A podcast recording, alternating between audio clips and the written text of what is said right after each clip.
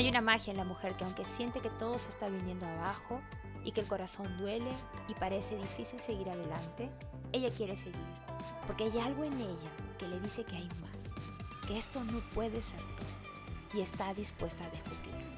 Si tú eres esa mujer, bienvenida a Inspirada y Conectada, el podcast de Sé Feliz. Mi nombre es Moni López, mentora y guía de mujeres que quieren sanar su corazón y crecer con el acompañamiento y la guía personal y espiritual que necesitan para lograr la vida que sueñan. Mi sueño es que inspirada y conectada se convierta en las palabras que te nutran día a día, que te guíen y te den la claridad cada vez que lo necesites y que se convierta en ese espacio al que puedas recurrir para que te lleve a la frecuencia que quieres, sea que si estás pasando por una ruptura o cuando ya estás lista para manifestar la vida que sueñas y conectar con ese futuro maravilloso que es para ti. Bienvenida.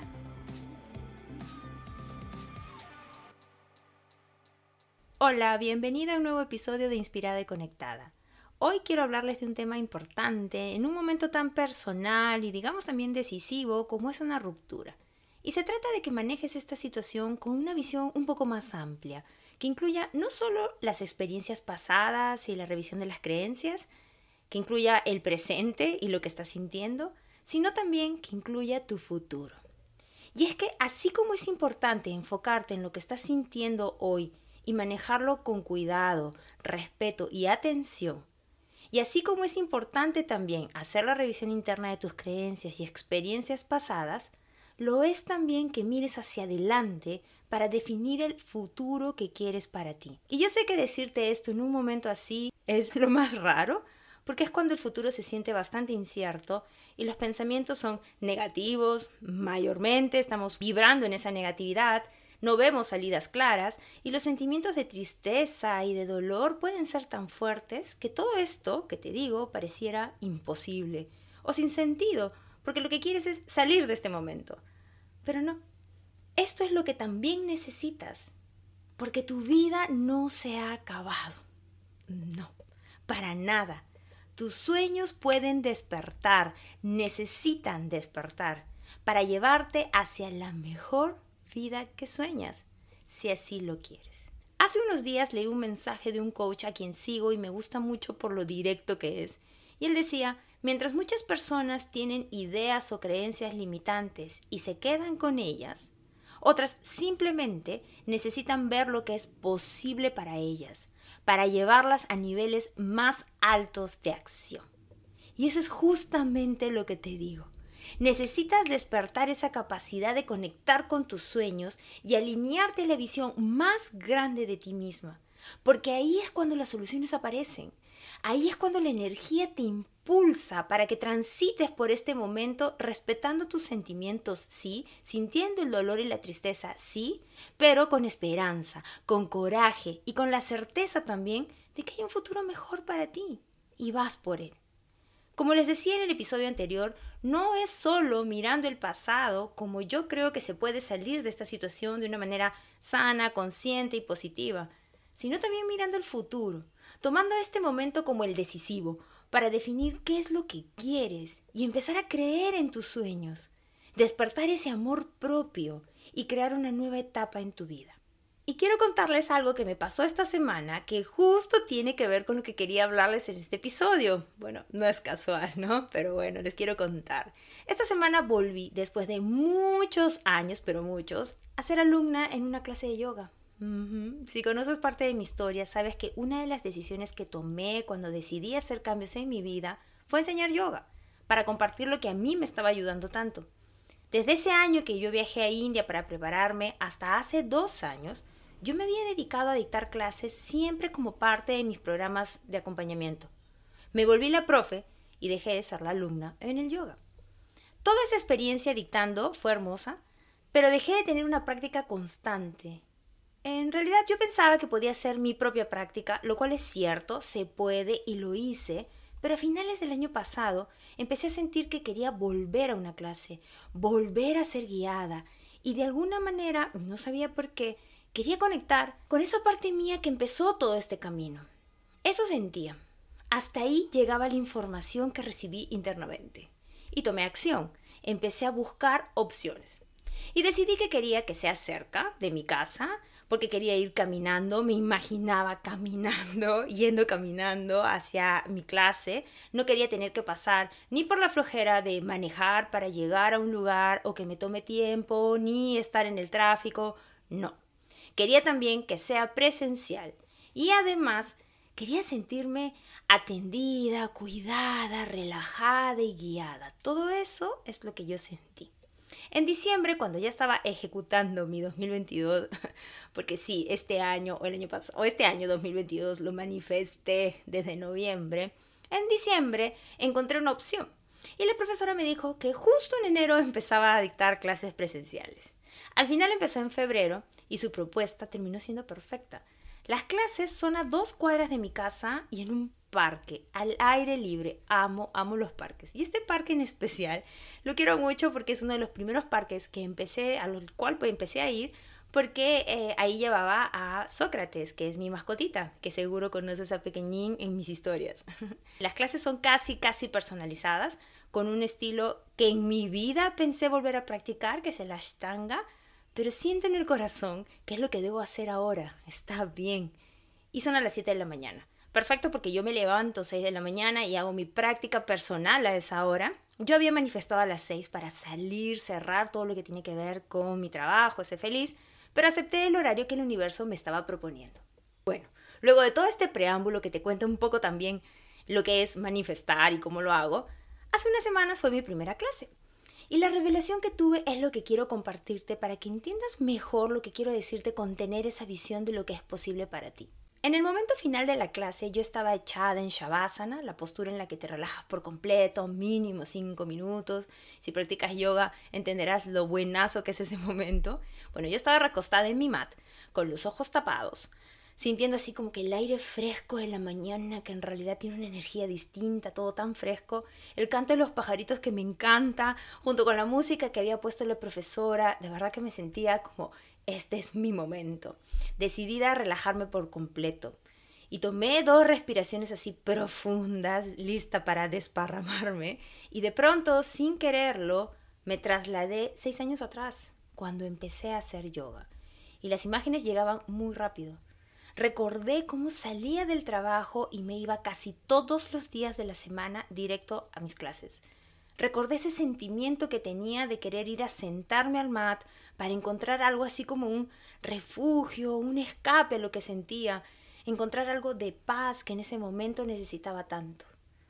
Pude sentirme a mí misma en ese momento. Y luego volví para darme cuenta que estaba en este presente, que estaba aquí, casi seis años después, haciendo yoga otra vez y en ese futuro que antes era lejano o incierto. Pero, y esta es la diferencia, mis sentimientos eran otros. Yo estaba ahí para potenciar la paz que ya sentía, para centrarme, para potenciar mi confianza y mantenerme enfocada en la vida que estoy manifestando.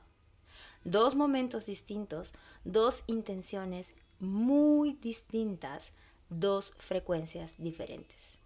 La Mónica del pasado tenía decisión y coraje, sí, totalmente, por algo estaba haciendo yoga, por algo estaba dando pasos para salir de todo eso, pero no tenía un norte definido, en el sentido de que solo quería yo salir de esta situación, yo quería terminar de sacar el dolor que tenía, las expectativas que tenía, y eso de querer saber qué hacer para volver a sentirme segura.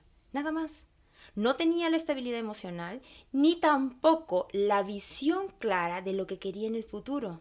En realidad ni me lo planteé, mi futuro era solo salir de eso.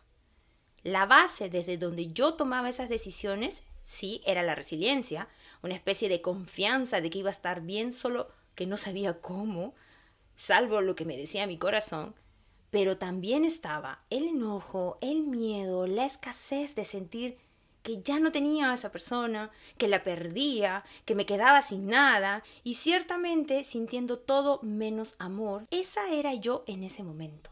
Esa era mi frecuencia. Y si escuchaste el episodio anterior, sabes lo importantísimo que es la frecuencia en la que estás. La frecuencia lo es todo. Y mientras, la Mónica que hoy estaba haciendo yoga es otra. Hoy me siento con mucha más certeza, con confianza, sabiendo cada vez mejor qué es lo que quiero, con estándares de cómo quiero vivir y son las experiencias que vivo las que me ayudan a definir mejor mis estándares, con límites claros, muy alineada a mí misma, a mi visión de la vida que quiero y tomando decisiones alineadas en el amor, la confianza, la abundancia y muchas otras más. Y sobre todo cuidando mucho mi frecuencia. Esa era la diferencia. Y en ese momento, mientras seguía recostada, entendí lo bueno que había sido avanzar aún sin estar segura. Y entendí también todo lo bueno que había aprendido hasta ese momento.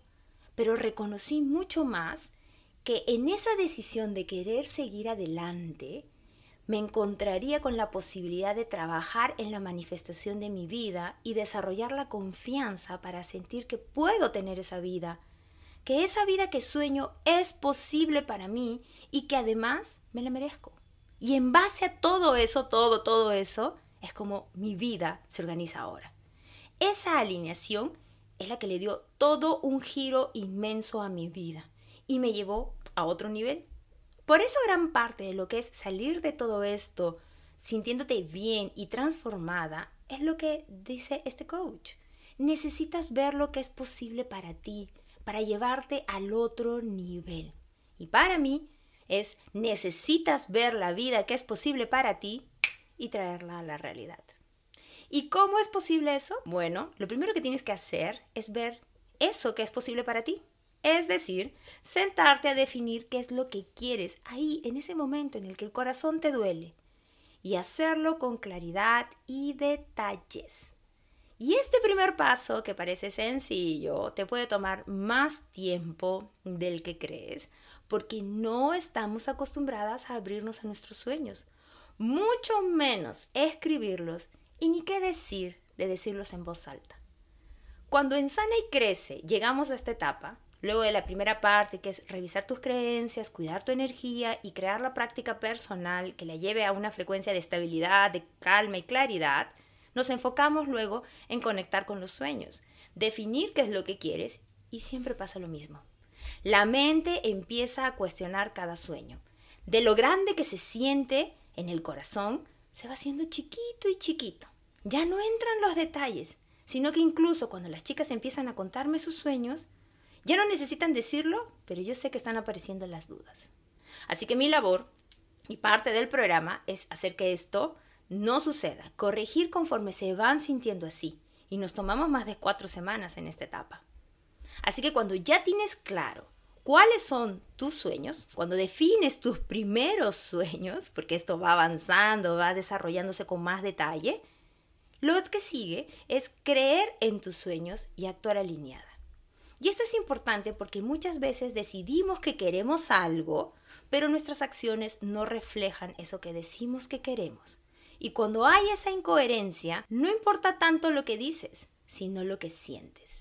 Un ejemplo de esto es que digas, por ejemplo, que quieres vivir un mejor amor, y eso que a esta afirmación le faltan detalles, pero quizás en el fondo no te crees merecedora de ese amor o crees que eso no es posible para ti. O dices, no, yo estoy bien sola y no quiero saber más del amor, pero en el fondo quieres con todo tu ser vivir el amor más hermoso y más maravilloso que pueda existir. Pero te mandas con esa afirmación que puede tener incluso pizcas de dolor y orgullo. Y esa no es la frecuencia correcta. O quizás dices que quieres una relación madura, llena de respeto y comunicación, pero en el fondo no crees que puedas encontrar algo así. Esa incoherencia es un mensaje directo al universo que finalmente te va a dar lo que estás sintiendo, no tanto lo que dices. Y si acaso llega eso que dices, va a llegar con distorsiones para que aprendas lo que necesitas para que puedas tener eso que quieres. Por eso es fundamental definir tu visión y sentirla, sentir que es posible, trabajar en esa confianza para vibrar en la misma frecuencia de eso que quieres. Y una de las herramientas que utilizo mucho, y sabes cuál es ya porque lo conté en el episodio anterior, es la activación de energías y la visualización, junto con las meditaciones.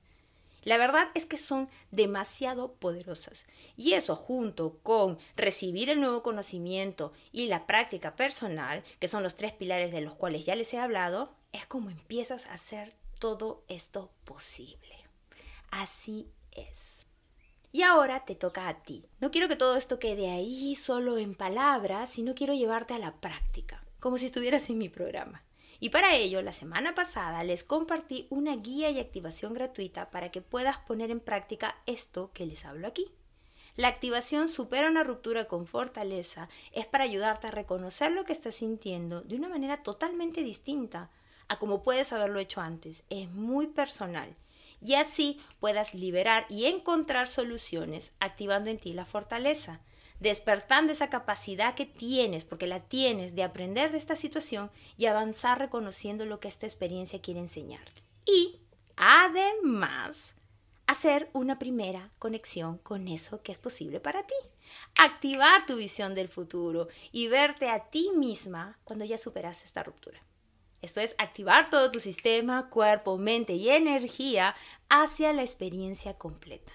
La activación está potente, los comentarios que he recibido son maravillosos, sea que sientas mucho o poco, hay un cambio, se siente una energía, una fuerza que te impulsa a seguir, tienes que experimentarla y claro, contarme cómo te fue. Si aún no te has registrado, puedes hacerlo en el enlace que está en el perfil de Sé Feliz en Instagram y lo dejaré también en la página donde está este episodio. Haz esta guía que estoy segurísima te va a ayudar a poner en práctica lo que has aprendido aquí, siguiendo los tres pilares, porque esa activación se convierte en tu práctica personal. Lo tienes todo. Y espero que este episodio te haya dado una visión mucho más amplia y diferente de cómo manejar lo que sientes y que te lleve también a manejar este momento con la esperanza, el amor y la ilusión de lo que es posible para ti.